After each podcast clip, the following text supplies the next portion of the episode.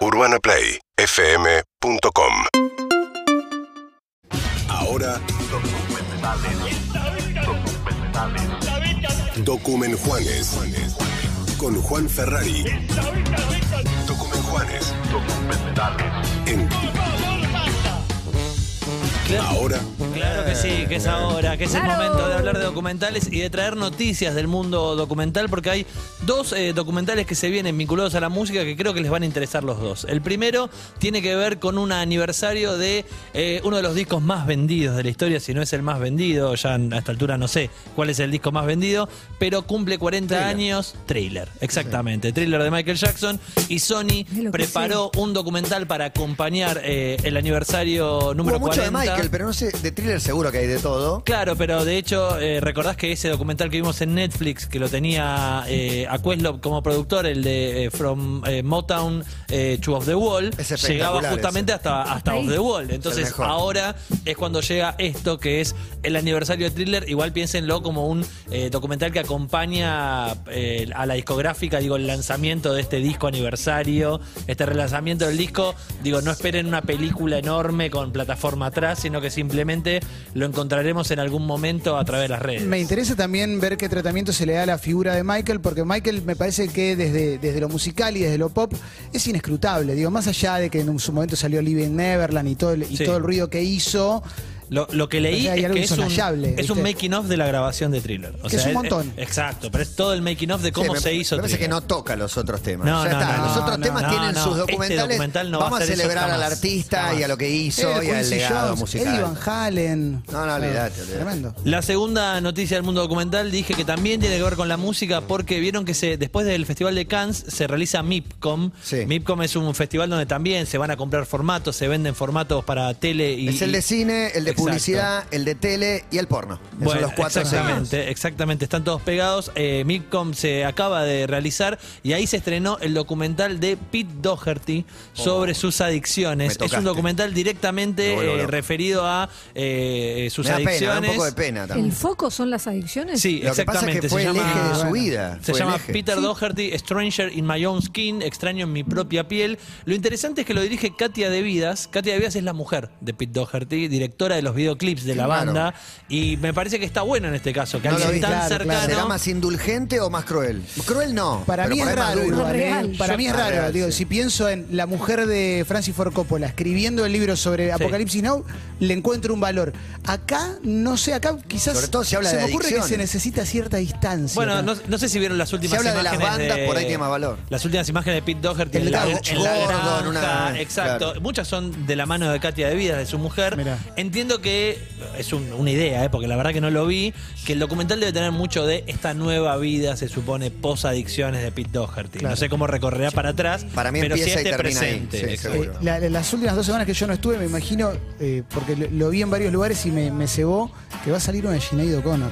Sí, No sé. sí, exactamente, Eso es una de me- las noticias. Eso me vuelve loco. Un, un dato más del documental de Pete Doherty, eh, laburaron, un- es una película de 90 minutos, sobre un laburo de 200 horas de filmación de los últimos 10 años de Pete Doherty, o sea, del periodo que ellos compartieron, o que ellos comparten hace 10 años que están juntos, y es, es material que filmó ella durante los últimos 10 años de Pete Doherty. ¿Eso agarra a Argentina, por ejemplo? Sí, claro. Sí, le- Hicimos una bueno. entrevista con Pete Doherty telefónicamente ¿Qué que duró de eso? 6 segundos. No, nos trajo que iba a ser un show chiquitito con un guitarrista. ¿Se quedó a vivir acá? Nos puso el guitarrista al aire. Sí. Y dijimos, queríamos hablar con él. Atendió el teléfono y nos dijo, venga, igual voy a abrir las puertas y cortó. Sí, una cosa así. bueno, noticia del mundo documental entonces Chiviando un Michael Jackson. voy a abrir las puertas. El rey del pop y uno de los reyes de la autodestrucción y del rock con hermosas canciones, Pete Doherty, el líder de los Libertines. Vamos ahora sí rápidamente a las recomendaciones documentales de esta semana. Nos llevan directamente a Netflix y nos llevan a dos estrenos que me gustaron mucho. El primero es una serie documental en tres partes que quizás eh, el caso lo conozcan. No sé si vieron que el documental. Se llama Abajo los ricos, la saga GameStop. La- lo descargué para verlo en el avión y no llegué. Ok, GameStop, eh, para el que no lo sepa, era una tienda, una tienda que en un momento tuvo mucho éxito en los Estados Unidos porque ¿dónde estaba el shake de ellos? Que la idea era que vendían videojuegos, pero vos comprabas ese videojuego y una vez que te aburrías de jugarlo, se lo revendías a la tienda. Entonces vendías el juego usado y ellos podían llegar a vender hasta seis veces el mismo juego. Entonces era un negocio muy lucrativo en algún momento porque iban bajándole el precio porque era usado, pero estaban vendiendo todo el tiempo. Recirculaba todo el tiempo. Exactamente, ¿hasta qué, ¿hasta qué momento? Hasta el momento en que las grandes empresas de videojuegos lo que empezaron a hacer es a pedirte que lo compres descargándote el videojuego y ya no el soporte físico, como muchas cosas han pasado en distintas industrias, en el cine, en la música y en, y en tantas otras. La cosa es que ahí obviamente a la empresa le empieza a ir muy mal y GameStop entra en una especie de quiebra donde aparecía en los programas de economía y en los de mercado bursátil como la empresa que se viene a pique. El ejemplo y la referencia rápida era Blockbuster, era como los nuevos Blockbuster. La cosa es que en el mercado de valores y en, los, en las finanzas hay eh, distintos fondos que lo que hacen es encontrar estas empresas en el medio de una crisis y comprar, en realidad no compran sus acciones, sino que lo que hacen es comprarlos de corta, se llama, como de corto plazo. ¿Por qué? Porque a lo que apuestan es a que esa acción baje. ¿Cómo funciona esto para tratar de, de- de explicarlo o como lo explica el documental? Ponele que yo le pido prestada a Clemente una, una de sus acciones. Sí. Clemente me la presta y esa acción a mí me vale 10 pesos. Yo te la vendo a vos a 10 pesos, pero esa acción empieza a bajar. Entonces en un momento voy y te la compro más barata, te la compro a, a 8. Sí. Yo ya gané 2 pesos. Imagínense si a eso le agregamos muchos ceros al lado. El mundo financiero es una cosa increíble. Uno de los grandes yates del mundo financiero para ganar mucha guita es esto, de la apuesta a- al corto plazo, pensando en esto de que pierda. Entonces, sobre ese arranque eh, aparece este documental porque un grupo de nerds, laburando en Reddit, encontraron como el agujero negro de todo esto. Y era cómo hacer, medio una de, de Robin Hood, que es que estos que apuestan a que una empresa quiebre pierdan guita en vez de ganarla. Eh, ¿Por qué? Porque si yo soy esa persona que le pidió a Clemente la, acción y te la vendí a vos y gané una diferencia, es una cosa. Pero ponerle que yo compré, eh, o sea, me prestaron la acción a 50 y te la vendí. Y esa, eh, o sea, si esa acción tuya llegó a cero y yo no te la pude comprar otra vez, yo perdí 50. Pero si tu acción sube, yo empiezo a perder guita. Si tu acción, o sea, te la vendí a 50, pero ahora sale 200. Pero la manera que suba es que haya demanda. Bueno, eso es lo que hicieron estos nerds de Estos Reddit. héroes. Estos héroes empezaron a hacer que las acciones valieran mucha guita. Héroes del mercado. Y que, mercado justamente, sus propios héroes. y que justamente funcionara al revés de lo que estos eh, apostadores azarosos jugaran a que realmente pierdan y así ellos llenarse ¿Sabes lo que me parece fascinante de estos casos? Que estos son pequeñas muestras de lo que podría ser una guerra sin armas. Claro, Digo, te puedo hacer obvio, colapsar un sistema económico. La prueba está con GameStop.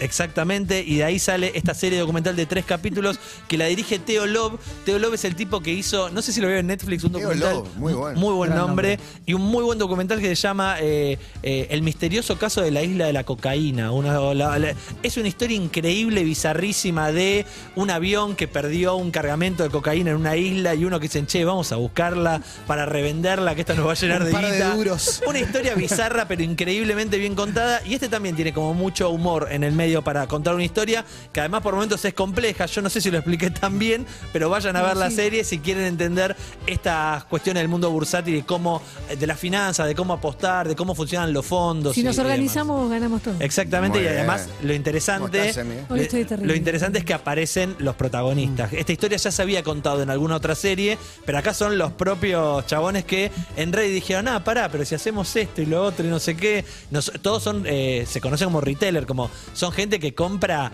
acciones mínimas para ganar poquito, ¿entendés? Nunca son estos grandes tiburones de, de Wall Street. Así que vale la pena, se llama, eh, como les decía, Abajo los ricos, la saga GameStop y está para ver en Netflix. De acá, de un momento divertido y curioso, Wow. nos vamos a ir a una historia tremenda que es la de Insondable.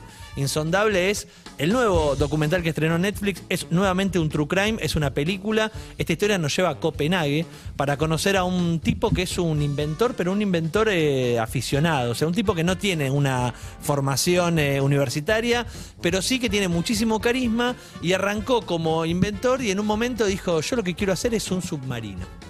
Entonces el chabón empezó a conseguir voluntarios, gente que estudia ingeniería, y empezaron a armar un submarino, un submarino. o sea, Tiene guita el chabón, eh, o sea, es un el chabón que- empieza a juntar fondos de, de- va recaudando a lo maratea, o sea, va pidiendo eh, Para su submarino. Exacto, entonces está haciendo un submarino, pero sin el apoyo, maratea. pero sin el apoyo Convirtió en mili- adjetivo. Es Sí, un- la- la marateó toda. Marataguen.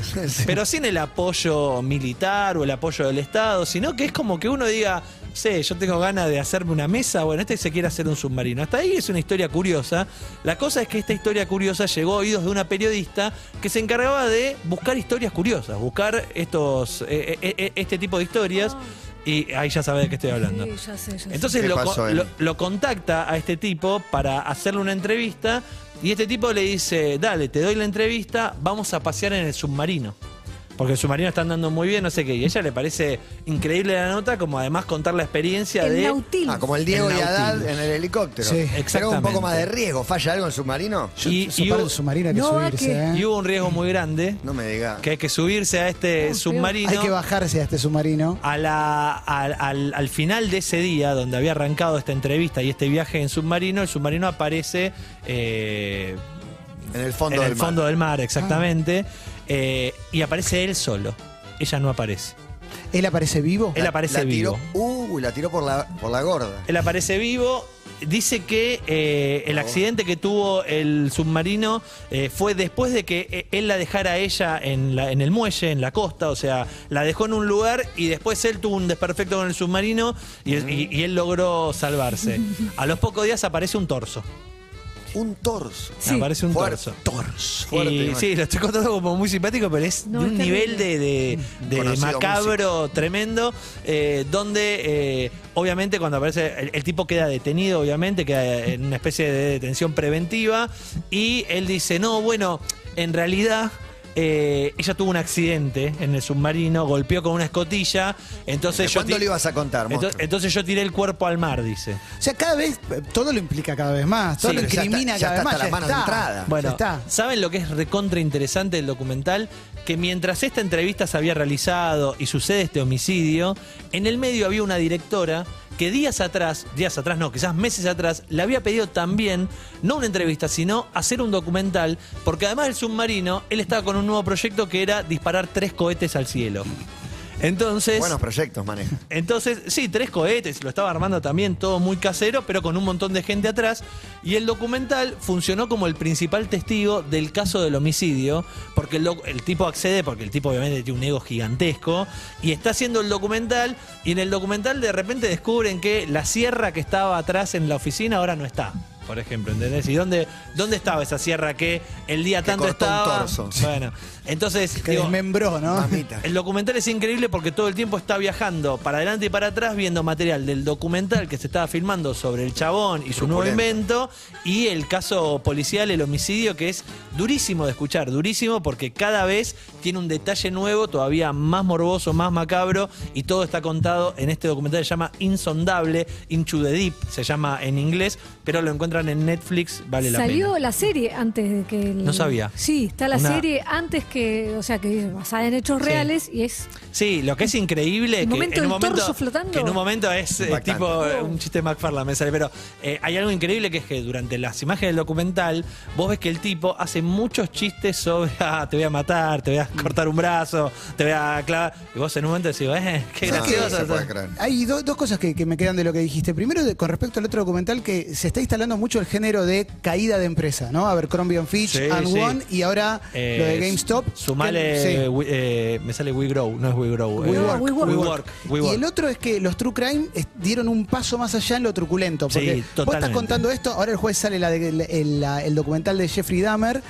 Y yo pensaba en la serie, y después de haber visto la serie de Jeffrey Dahmer, este chabón me parece Carlitos Balá. Es que me- Tremendo. Es que me parece Dahmer, que hay que tener huevos para verlo. el Dahmer es terrible, Es que me parece que el consumidor del true crime eh, se convirtió en un eh, demandante de esto, de dame más. Claro. O sea, eh, mi estómago bancó acá, ahora quiero un poquito más, quiero claro. un poquito más, hasta, hasta dónde llego con mi, con mi estómago. Pero viste que lo que lo instaló fue primero fue había sido un podcast en su momento, claro, serie, claro. pero era como tratemos de encontrar al culpable o tratemos de desincriminar a esta persona incriminada injustamente. Y ahora de repente es la metodología de cómo asesinaba. ¿Cómo te lo comiste? Claro. Sí, dame todo eso. Sí, los huesos, sí. Veo todo. Si quieren un true crime eh, interesante, por lo menos por esta historia que tiene además esta cosa de que el homicida era un carismático, gracioso, armando el submarino, los cohetes y todo, y en el medio, obviamente, cometiendo un crimen eh, tremendo. Se llama Insondable y abajo Los Ricos, la saga de GameStop, por si quieren ver una serie para otro lado totalmente distinto. Las dos están en Netflix. Los documentales recomendados por Juan Ferrari, chequeen también en eh, nuestros sitios y en todas nuestras plataformas. Pausa.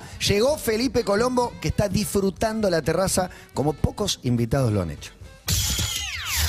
Urbana Play 1043. Somos la radio que ves. Síguenos en Instagram y Twitter. Arroba Urbana Play FM.